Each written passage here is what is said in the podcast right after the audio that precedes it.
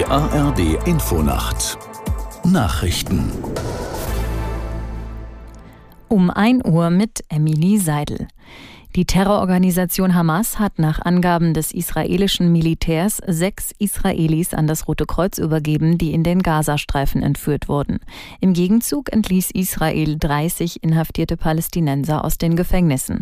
Aus Tel Aviv Björn Dake. Die Feuerpause gilt noch bis in die frühen Morgenstunden. Ob sie verlängert wird oder Israel seine Angriffe auf die Hamas fortsetzt, hängt offenbar davon ab, ob die Terrororganisation weitere Geiseln übergeben kann. US-Außenminister Blinken warb am Abend in Tel Aviv für eine Verlängerung und er appellierte an die israelische Regierung, den Krieg nicht wie bisher fortzusetzen. Die Zivilisten im Süden des Gazastreifens müssen nach seinen Worten besser geschützt werden. Blinken rief die Hamas auf, alle verbleibenden Geiseln sofort freizulassen. Die Vereinten Nationen haben die finanzielle Zusage Deutschlands und der Vereinigten Arabischen Emirate zu Beginn der Weltklimakonferenz in Dubai gewürdigt. Beide hatten jeweils 100 Millionen US-Dollar zugesagt. Ein Sprecher sagte, das überraschende Versprechen sei wichtig für die Entscheidung des Plenums gewesen, den Fonds zum Ausgleich von Klimaschäden in besonders verwundbaren Ländern einzuführen. Zu den 200 Millionen Dollar sollen auch Zahlungen aus den USA, Japan, Großbritannien und der EU hinzukommen. Die Bundesregierung will juristisch gegen das Klimaschutzurteil des Oberverwaltungsgerichts Berlin-Brandenburg vorgehen.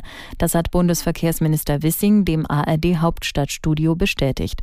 Aus der Nachrichtenredaktion Peter Behrendt. Wissing bezeichnete die Gerichtsentscheidung als nicht relevant, weil das geltende Gesetz in Kürze von einem neuen abgelöst wird. Darin spielt der CO2-Ausstoß in einzelnen Sektoren keine Rolle mehr, sondern hauptsächlich die Gesamteinsparung der Emissionen über alle Bereiche hinweg. Das Oberverwaltungsgericht Berlin-Brandenburg hatte die Bundesregierung mit dem Urteil dazu verpflichtet, Sofortprogramme vorzulegen, um den CO2-Ausstoß in den Bereichen Gebäude und Verkehr zu verringern. Nach Ansicht des Gerichts reicht das beschlossene Klimaschutzprogramm 2023 2023 dafür nicht aus.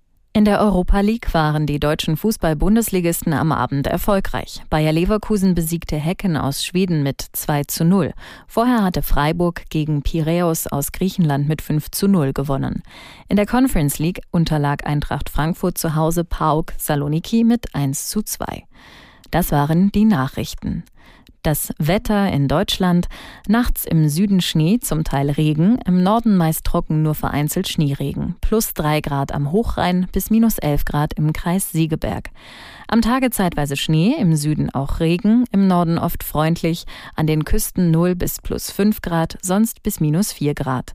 Und am Sonnabend zeitweise Schneeschauer, gebietsweise trocken, minus 6 bis plus 3 Grad. Es ist 1.03 Uhr.